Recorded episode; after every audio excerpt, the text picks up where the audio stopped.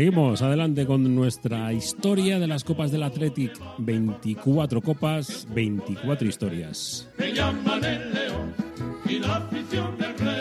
Porque cada año es su propia historia y estamos ahora viajando en la máquina del tiempo hasta el año 1933. Como decía nuestro compañero José Iragorri, diga 33, como en el médico.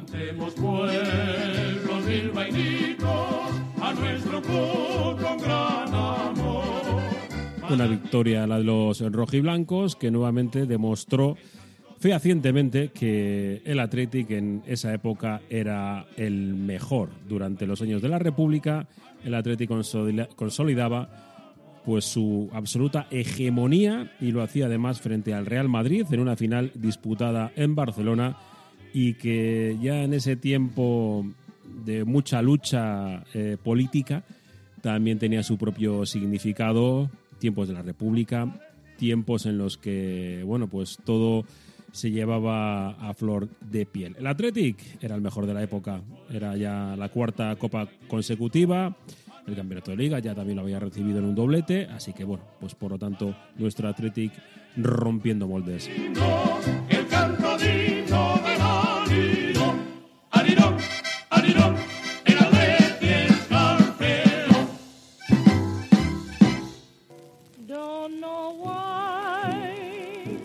Y como en cada una de las copas, lo primero que hacemos antes de hablar del fútbol, contextualizar el tiempo que estábamos viviendo con la música de la época. Con Ethel Waters, Stormy Weather. Keeps raining all the time. Life is bare, gloom and misery everywhere. stormy weather. Just can't get my poor self together. I'm weary of... Bueno, ¿qué se sucedía en este año 1933 en el mundo? Lo peor y lo mejor. Vamos a ir explicando las cosas buenas que alguna hubo más allá de nuestro triunfo del Atlético en la Copa. Pero sobre todo empezaba a demostrarse lo enfermizo que es alguna de las ideas que compartimos y que tenemos que desechar de nuestra vida.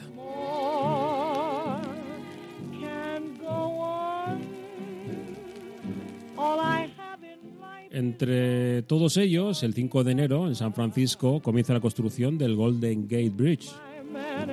Bueno, ya se será el puente colgante más largo del mundo y la mayor obra de ingeniería de su época, longitud de 1.280 metros, suspendido de dos torres de 227 metros de altura. El puente se terminará de construir en abril del 37.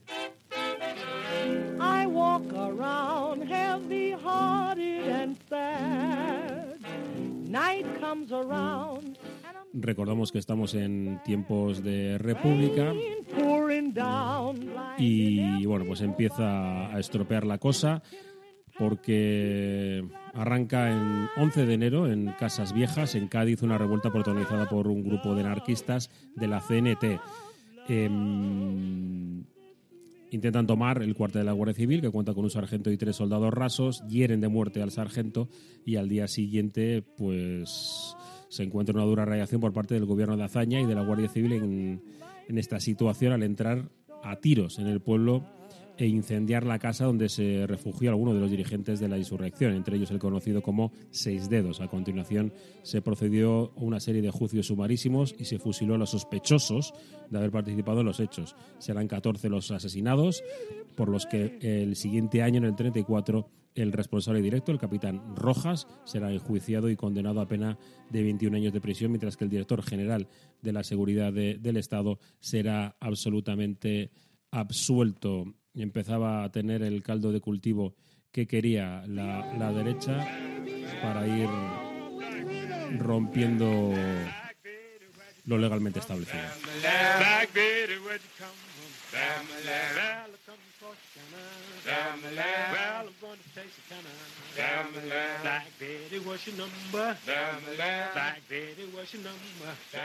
Bueno, pues y en Alemania empezaba lo, lo peor. 30 de enero, el anciano presidente alemán Paul Hindenburg accede a nombrar a Adolf Hitler como canciller a pesar de decir en público que lo despreciaba. Solo dos días después de ser nombrado canciller, Hitler disuelve el Parlamento. El 27 de febrero, el Reichstag, la sede del Parlamento alemán en Berlín, resulta pasto de las llamas. El gobierno de Hitler atribuirá la autoría del Partido Comunista y decretará la suspensión de la prensa obrera y marxista, el cese de todas las actividades de los partidos de izquierdas y cuatro días más tarde proclamará el estado de emergencia. El 5 de marzo se vota para elegir la composición del Reichstag y el Partido Nacional Socialista de Adolf Hitler arrasa con más de 17 millones de votos los socialdemócratas se quedan en 7, los comunistas en 4,800, los nacionalistas en 3 y se ponen los cimientos al inicio de la dictadura más cruel de nuestro tiempo. El 10 de marzo, poco tiempo después de que Hitler haya sido nombrado canciller alemán, se abre el Dachau, el primer campo de concentración en el que al menos 32.000 personas morirán de enfermedades, desnutrición, abusos físicos, o simplemente ejecutadas en una actitud absolutamente repugnante del eh, gobierno nazi.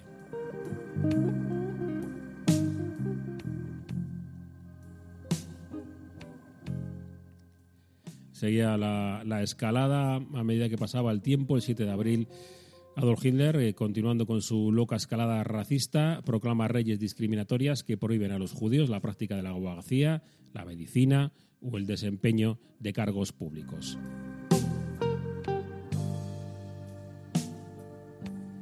El 17 de octubre, una de las mentes más privilegiadas de, nuestra historia, Albert Einstein, científico judeo-alemán de 54 años de edad, llega como refugiado a Estados Unidos con su familia huyendo de la Alemania nazi. Nunca más regresará a Europa y allí logrará un trabajo en el Instituto para Estudios Avanzados de Princeton, en Nueva York, y una ciudad dichosa. En Alemania, el 1 de diciembre, tras ganar las elecciones, eh, Adolf Hitler se convierte en el único partido de Estado al entrar en vigor la ley para asegurar la unidad del partido y del Estado el situación que iría increciendo. Otro orden de cosas en el, en el mundo. En la India, el 8 de mayo, Gandhi inició una huelga de hambre de tres semanas para protestar por la opresión del gobierno británico en su país, en la India. Terminaba en Estados Unidos el 5 de diciembre la ley seca. Bueno, pues eh, lo que pone fin a la prohibición de fabricar eh, bebidas alcohólicas.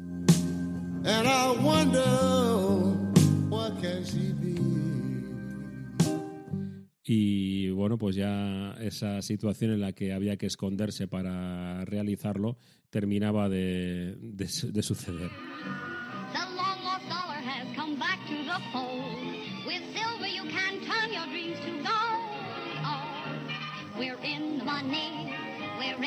Fue a principios del 19 cuando otra eminencia, eh, la 18, enmienda, perdón, no eminencia, la 18 prohibió la, fabricación, venta y transporte de licores en los Estados Unidos, dando pie al veloz desarrollo del crimen organizado. La prohibición se mostró totalmente ineficaz y la presión popular logró finalmente que se derogase.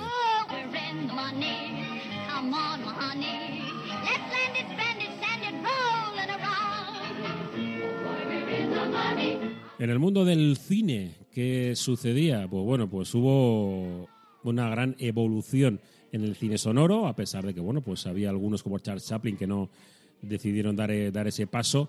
Eh, cambió la, forma de realizar cine, ya que, bueno, pues eh, se fue cambiando esos maquillajes tan estridentes para llegar a una naturalidad y el mensaje no tan directo a la cámara se fue, fue evolucionando y las películas pues fueron también variando también en metraje y en disposición em, de lo que era habitualmente. King Kong fue una de las em, películas que, que más eh, sorprendió e incluso pues tuvo hasta su propio tráiler con una banda sonora que, que vamos a escuchar.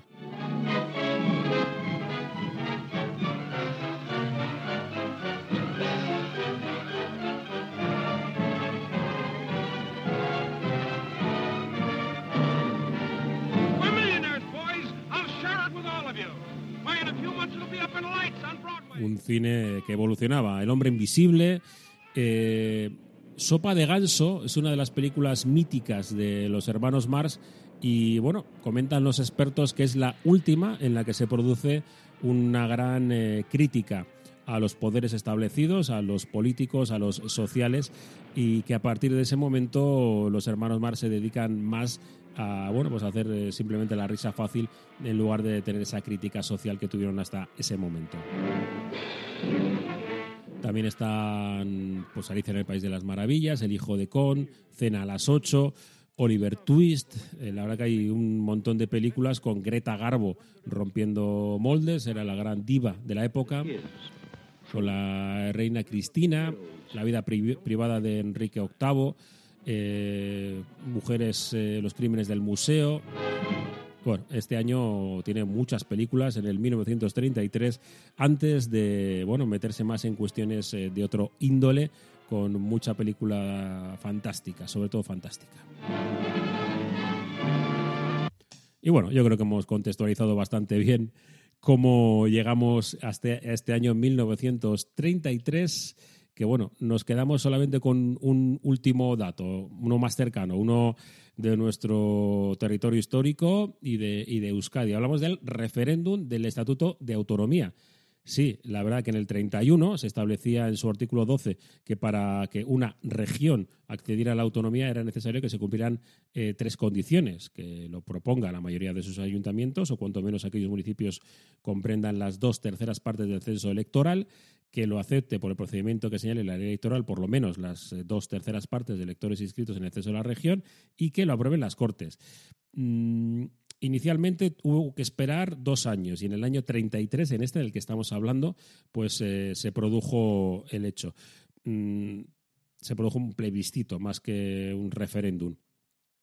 Álava eh, fue la única que no acabaría de querer crear un propio estatuto con 41 a favor, 26 en contra y 16 abstenciones. Guipúzcoa con 83-2-4, prácticamente eh, de forma abrumadora. Y en, Vizcaya 115 a favor y tan solo una abstención. Eh, como digo, pues eh, año 33, las elecciones las ganaron los, partidos de la derecha y por lo tanto fueron poniendo muchos palos en el camino hacia la consecución del Estatuto de Guernica que llegaría tres años más tarde. Por cierto, ese año aunque el 9 de diciembre del 31 se aprobó en la Constitución de la República que las mujeres tenían derecho al voto, es eh, en el 33, el 19 de diciembre, esas elecciones, cuando eh, pudieron ejercerlo por primera vez en unas elecciones generales legislativas. Año 33, ahora sí, hablamos de fútbol, hablamos de la Copa de 1933 para los Leones.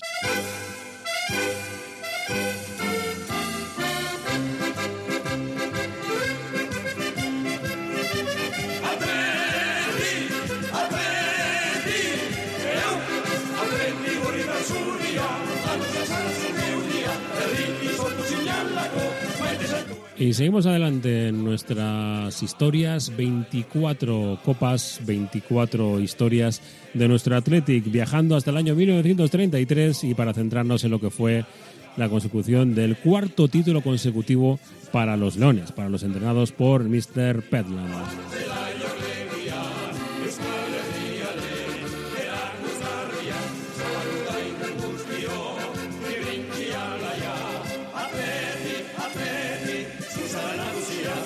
La demostración de que nuestro Athletic era hegemónico en la época, que era el equipo a batir y que era el conjunto al que todos querían vencer y que pocos conseguían ganar.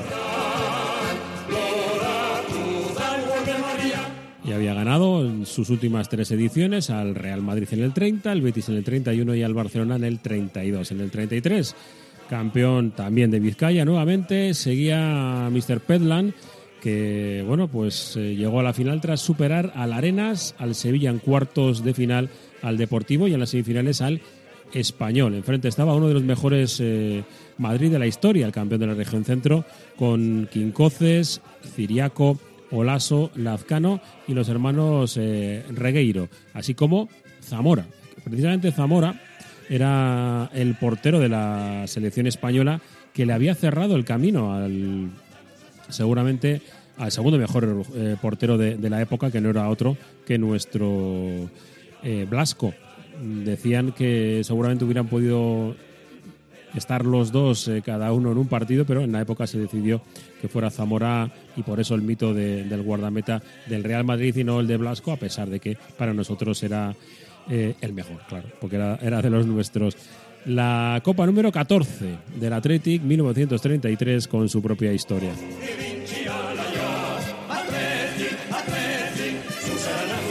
El partido se disputó en Barcelona, en Montjuic, levantó gran expectación. Hubo varios trenes especiales desde, desde la capital y grandes caravanas desde Bilbao. Nuevamente, los eh, autocares con la parte superior en la que había unas pequeñas sillas eh, se fueron nuevamente a llenarse. El Real Madrid veló armas en Sitges y el Athletic llegó la víspera del encuentro. El Real Madrid que ya no era real, sino que había perdido esa condición de real por la proclamación de la República, se adjudicó el campeonato de la región centro. Superó luego al Racing, al Unión de Irún, al Sporting de Gijón y al Valencia en semifinales. Los bilbainos, liderados por Ariagorri y Gorostiza, sufrieron mucho para llevarse este año la Copa en el 33. Lazcano adelantó a los blancos y hubo que esperar hasta el minuto 72 para que Gorostiza nivelara el marcador. Solo un minuto después, La Fuente completó la remontada. En Madrid, que hizo una gran primera parte, decayó profundamente en la segunda. Uno, de los grandes referentes blancos, equipo que para muchos era el favorito, esa final explicó la inesperada derrota madrileña. Santiago Bernabéu, secretario de la Junta Directiva del Madrid, se quejó de la actitud arbitral, decía así. La final se ha resuelto entre un equipo de nueve jugadores y otro de once, cuando el Madrid se ha encontrado prácticamente sin medio centro y sin interior izquierda, dado el cambio, el juego y el partido. El público no ha influido en el resultado, aunque ha mostrado su antipatía por el Athletic. Ni el público ni el juego, sencillamente la fuerza numérica, motivada por el juego sucio del Athletic en la primera parte que el árbitro no ha sabido evitar. Creo que Arribas no es árbitro de altura para un partido de esta categoría. Escoció la derrota. En el lado contrario predominaba la alegría, ya que se trataba del sexto título en cuatro años para nuestro Athletic.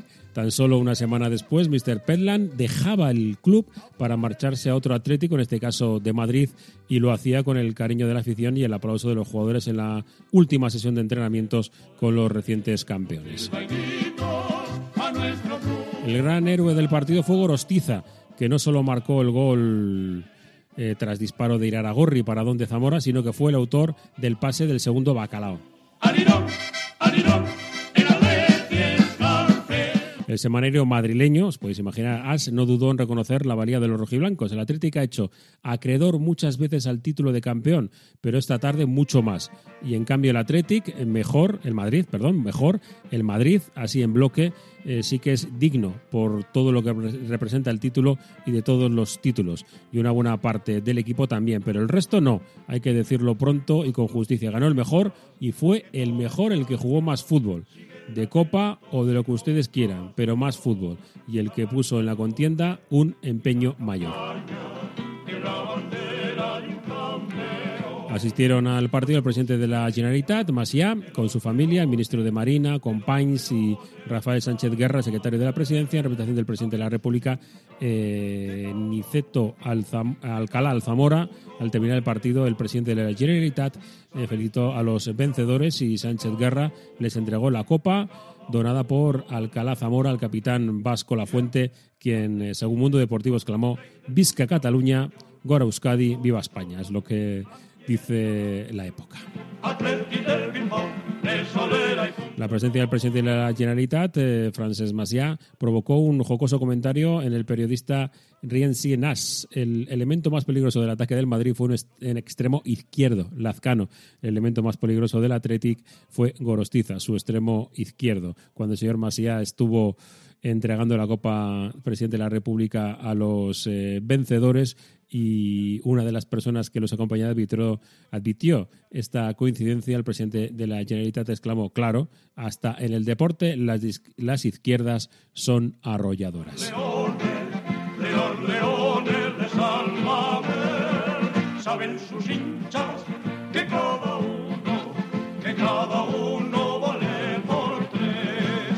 Vamos con el equipo que fue campeón por decimocuarta vez, nuestro Athletic, el 25 de junio de 1933 en el estadio de Montjuïc, en el Athletic que formaba Blasco con Castellanos Urquizu, Zilaurren y Muguerza y Roberto, y arriba La Fuente, Iraragorri, Unamuno Bata y Gorostiza, una alineación la de los eh, delanteros, como siempre ya la primera gran alineación mítica de los Leones. En el Real Madrid, Zamora, Ciriaco Quicoces, Pedro Regueiro, Valle Bonet, Eugenio, Luis Regueiro, Olivares, Hilario y Lazcano. Así, con un eh, campo absolutamente lleno, nuestro Athletic fue campeón de Copa nuevamente, dejando claro el dominio del conjunto rojo y blanco en estas ediciones de Copa el torneo del Cao.